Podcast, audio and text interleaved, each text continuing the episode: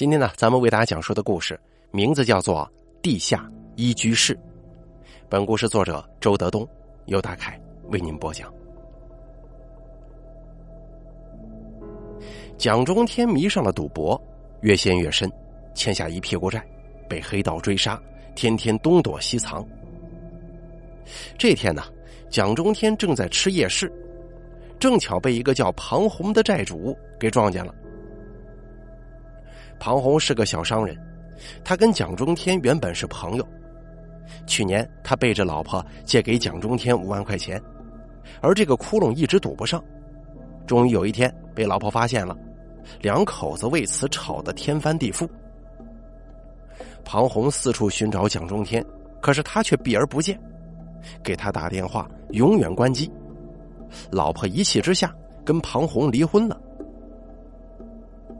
庞红一见蒋中天，立即让他还钱。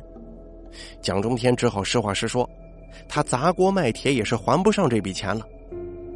庞红怒不可遏，抄起一根棍子砸在了他的脑袋上，当时这鲜血就呼呼的冒出来了。他软软的倒在地上不动了。可是庞红觉得不解气，冲上来又朝他的脑袋砸了两棍子。旁边的食客惊叫着四散逃开。庞红弯腰看了看他，扔掉棍子，撒腿就跑。躺在地上的蒋中天慢慢睁开了眼睛，狡猾的四下看了看，接着他踉踉跄跄的爬起来，走进附近的一条胡同当中，不见了。他的脑袋没问题，一点都不晕，甚至比平时更加清朗了。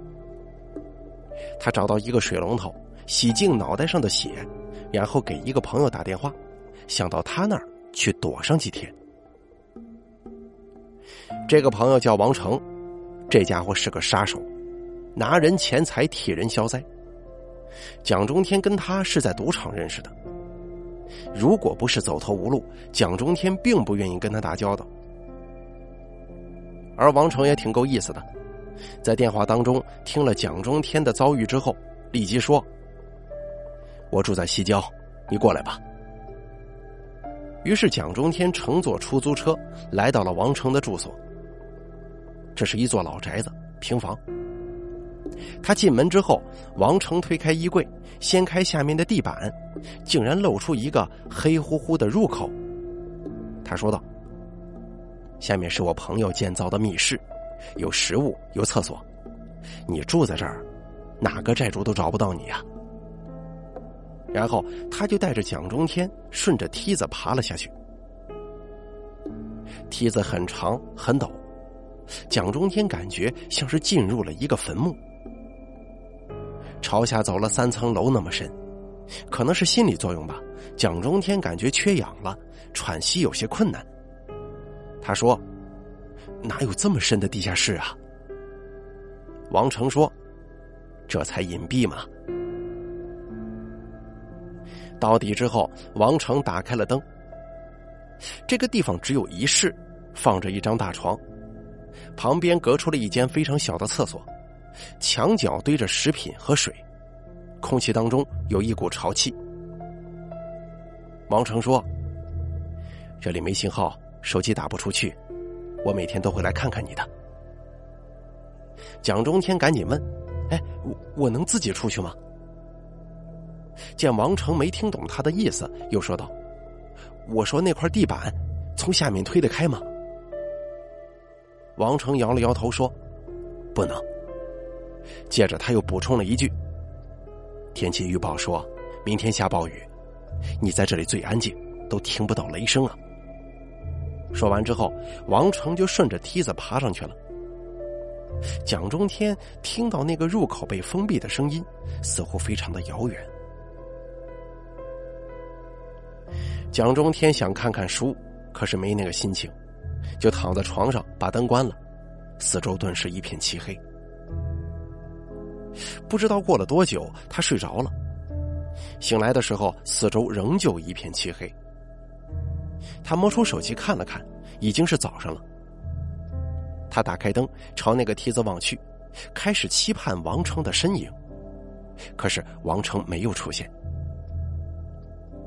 蒋中天转着脑袋看了看，他发现一面墙上都是挡着厚厚的落地窗帘。他走过去，一下把它拉开了，露出了一扇很小的窗子。外面的太阳光芒万丈，一下刺痛了他的双眼。暴雨如泼呀！王军在床上躺着，双耳却保持警觉。昨天他跟王成接了一笔生意，晚上出去杀人，却遭到了警察的埋伏，他们夺路而逃。警察开枪了，子弹呼啸而过，黑夜伸手不见五指，两个人跑散了。王军回到家中，在远处观察了一个钟头，没发现警察的影子，才悄悄溜进屋。王成是王军的搭档，不是本地人，一直住在王军家里。一夜过去，王成仍然没回来，王军不知道他是不是中枪了。电话突然响了，王军扑棱一声爬起来，看了看，是老同学庞红的电话号码。前不久，王军帮他摆平过一个收保护费的小混混。王军接起来。听见庞红气喘吁吁的说：“哥们儿，我我杀人了。”王军说：“什么时候？”庞红说：“昨天晚上在夜市十一点钟。”你杀谁了？一个欠债不还的无赖，现在警察肯定四处在抓我，我我得去你那儿躲一躲呀。行，你过来吧。庞红冒雨赶到王军家之后，王军推开衣柜，掀开下面的地板，露出了那个黑乎乎的入口。下面是我建造的密室，你躲在这里，哪个警察都找不着你。然后就带着庞红顺着梯子爬了下去。两个人爬到中间的时候，庞红停住了。王军在下面抬头看了看他，说道：“下来呀。”庞红小声的说：“哪哪有这么深的地下室啊？这才隐蔽嘛。”下到底之后，王军嘀咕了一句：“灯怎么开了？”然后他四下看了看，喊了一声：“王成。”可是没有人回答。他随即转头对庞红说：“这下头有吃有喝的，你住多久都没问题。那我上去了。”庞红朝梯子看了看，问道：“我自己出得去吗？”王军摇了摇头说：“不能。”说完，他就顺着梯子爬上去了。庞红听到入口被封闭的声音，似乎非常的遥远。庞红不知道王军刚才喊的那个叫王成的是个什么家伙？难道王军不是一个人住在这儿吗？他到处看了看，在厕所里发现了一把旧剪刀，这东西多多少少可以壮点胆子，于是就把它揣进了口袋里。而这个时候，灯突然灭了，密室里一片漆黑。王军是不是拉错电闸了？他朝上喊了几声“王军”，声音闷闷的，根本就没有回音。庞红摸索着走到墙壁前。按了一下开关，没想到灯亮了。他看了看这间空荡荡的地下室，又看了看那张空荡荡的大床，头皮有点发麻。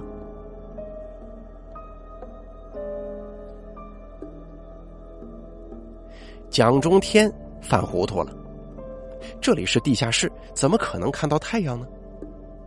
王成说今天有暴雨。可是他却看到了青天白云。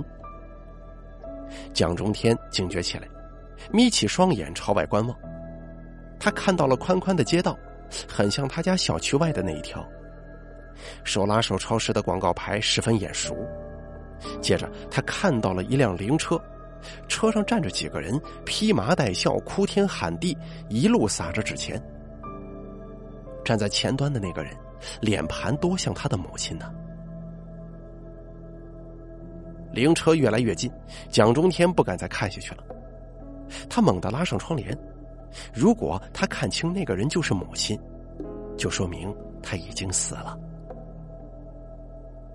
有人打开了入口的地板，吱呀吱呀的爬了下来。蒋中天以为是王成，等了一会儿却没动静了。几分钟之后，好像又有人吱吱呀呀的爬了上去，并且关上了入口的地板。蒋中天走到梯子前看了看，根本没有人。也许附近有卡车驶过，梯子太长了，就晃晃悠悠的想起来了吗？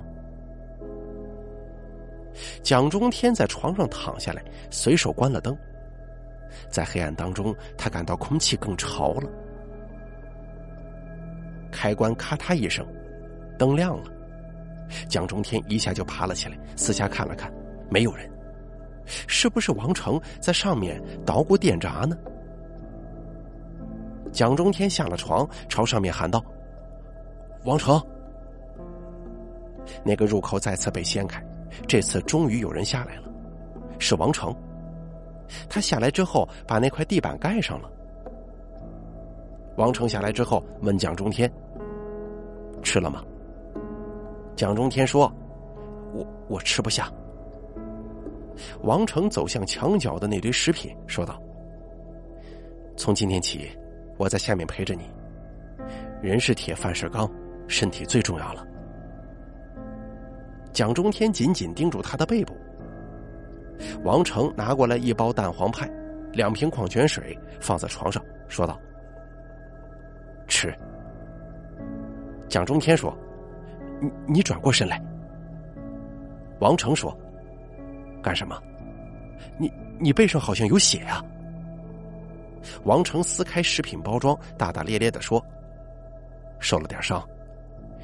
干我们这行的，家常便饭。”说完，他就大口大口吃了起来。他一直没有转过身来，而蒋中天一口都不想吃。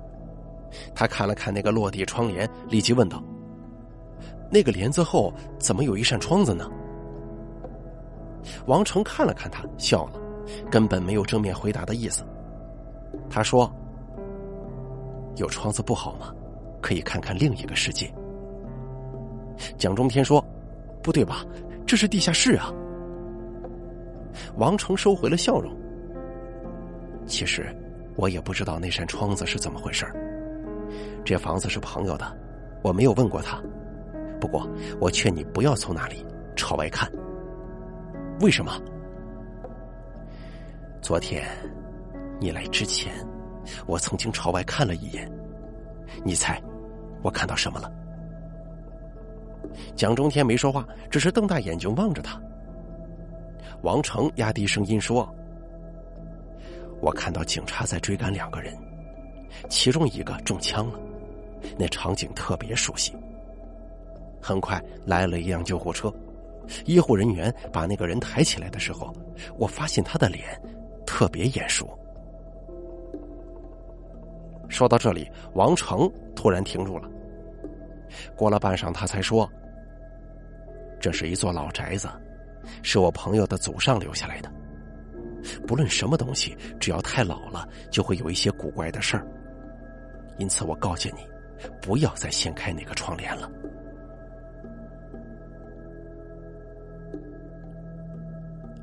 庞红躺在床上，隐约之间听到扑克牌的声音。这里远离人声，肯定是幻觉。要是有人陪着打牌就好了，时间会过得快一些。可是幻觉还在继续，一会儿是洗牌的声音，一会儿是打牌的声音，没完没了。到了晚上，庞红熬不下去了，这里还不如监狱呢，简直是地狱。他要出去。哪怕逃到大森林当中跟野兽为伍，他都不想藏在这个鬼地方。他感到越来越窒息了。终于，王军从入口爬下来了。庞红对他说：“哥们儿，我我还是出去吧。怎么，你不怕被警察抓住吗？这里实在太难受了，我不会留在本市了。我想远走高飞。你想去国外吗？”我还没想好呢，哥们儿，哼，对不起，你走不了了。王军突然笑了，庞红大吃一惊：“为什么？王军说：“昨天夜里我被警察盯上了，我的搭档也下落不明，我不可能坐以待毙。要出逃就需要钱，你是个生意人，手头总不会缺现金吧？看在我曾经帮助过你的份上，借给我一点，怎么样？”庞红愣了半天，才低声问道：“多少钱？”王军说。我想去国外，把你全部的存款都给我吧，也许还不够呢。哎呀，我到国外自己想办法吧。你，你这样做太不够意思了吧？咱们毕竟是老同学啊。王军盯着庞红的眼睛，一字一顿的说：“我没有绑架你，是你自己送来的。来，把银行卡给我，并且告诉我密码，不然我会杀了你。”这个地下室跟坟墓一样，你死在这儿，没有任何人会知道的。他一边说，一边掏出一根绳子，要把庞红给绑上。当他接近庞红的身体的时候，手足无措的庞红突然掏出那把旧剪刀，猛地插入了他的肚子。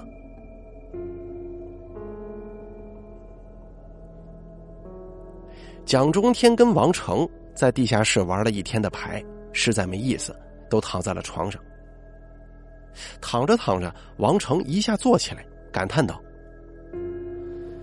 哎呀，不知道王军怎么样了。”蒋中天问道：“谁是王军啊？”“那是我的搭档，昨天晚上他跟我出去替顾客杀个人，结果撞上了警察，我俩跑散了。在哪儿啊？富贵花园。几点钟的事儿？”十一点，不对吧？昨昨天晚上我十一点多到这儿，你在房子里呀？富贵花园在东郊，就算开车到这里也需要一个钟头。哦，我可能记错了，那时候应该十二点左右了。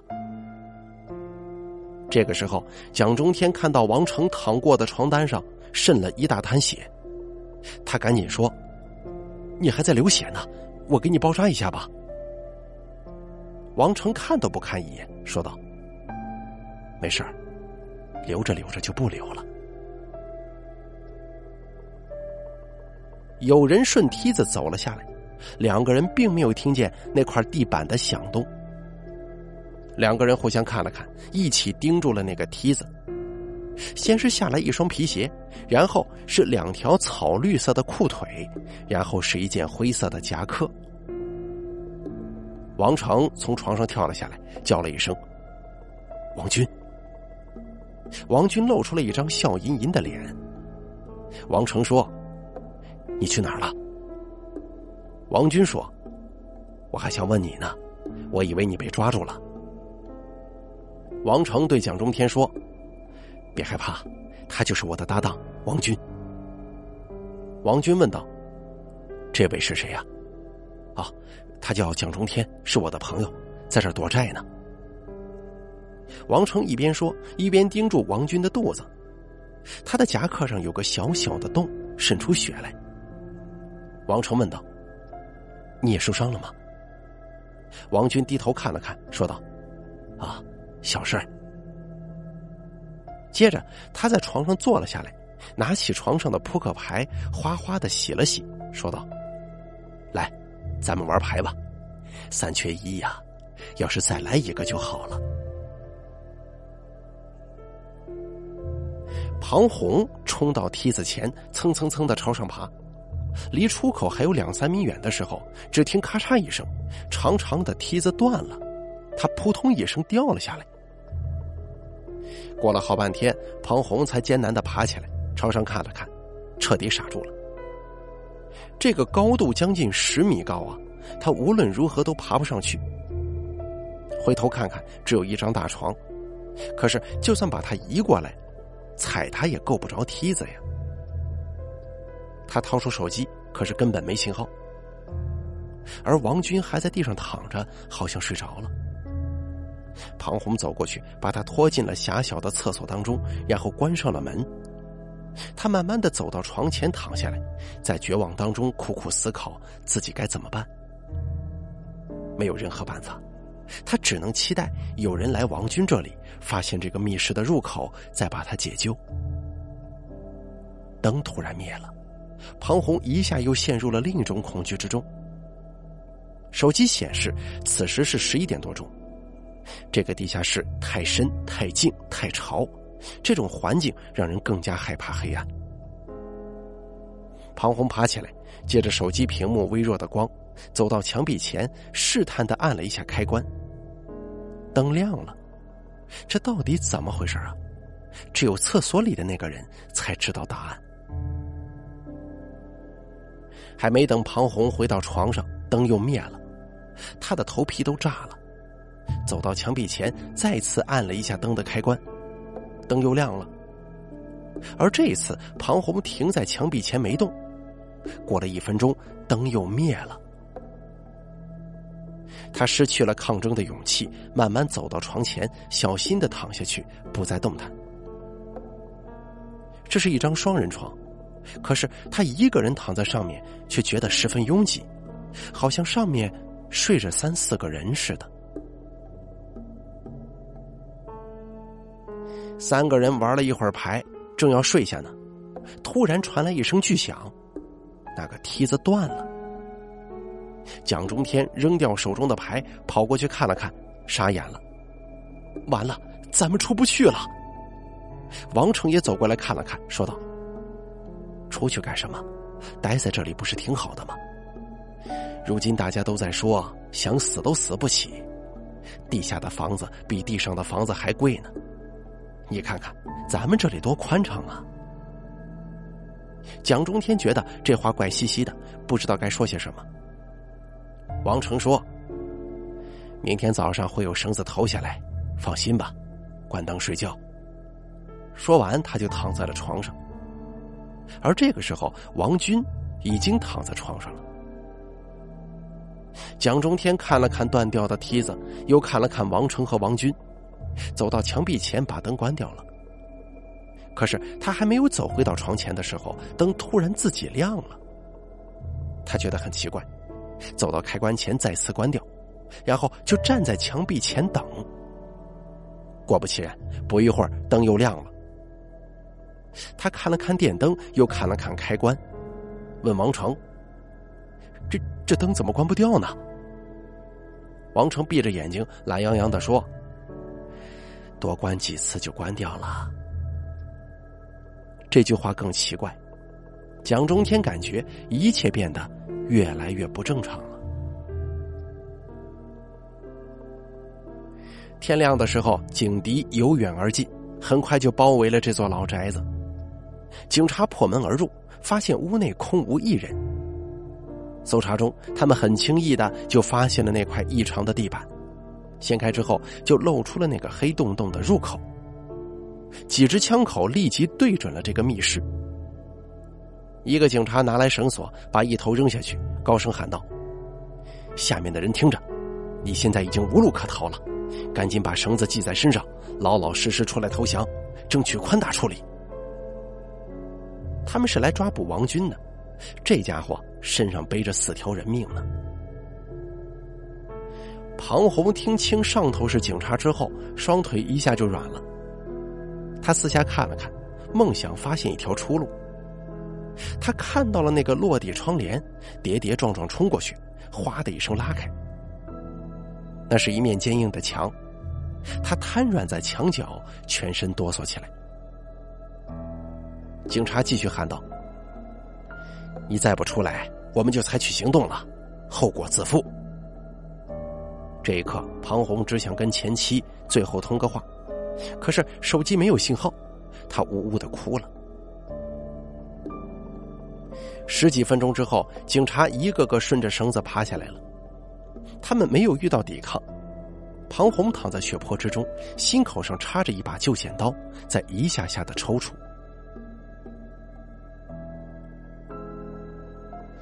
早上七点多钟的时候，蒋中天、王成、王军三个人还在床上睡着。地上，天已经亮了，地下一片漆黑。蒋中天睡在床边，还在做梦。他梦见了那个夜市，梦见了庞红。庞红要他还钱，他说没有。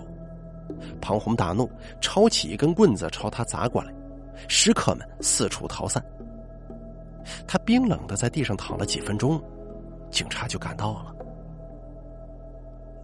突然，蒋中天醒了，有人在黑暗当中趴在他的耳边轻轻的说话，正是庞红的声音。你们三个朝里挪一挪呗，让我也躺在床上。好了，地下一居室的故事演播完毕，感谢您的收听。本故事作者朱德东由大凯为您播讲。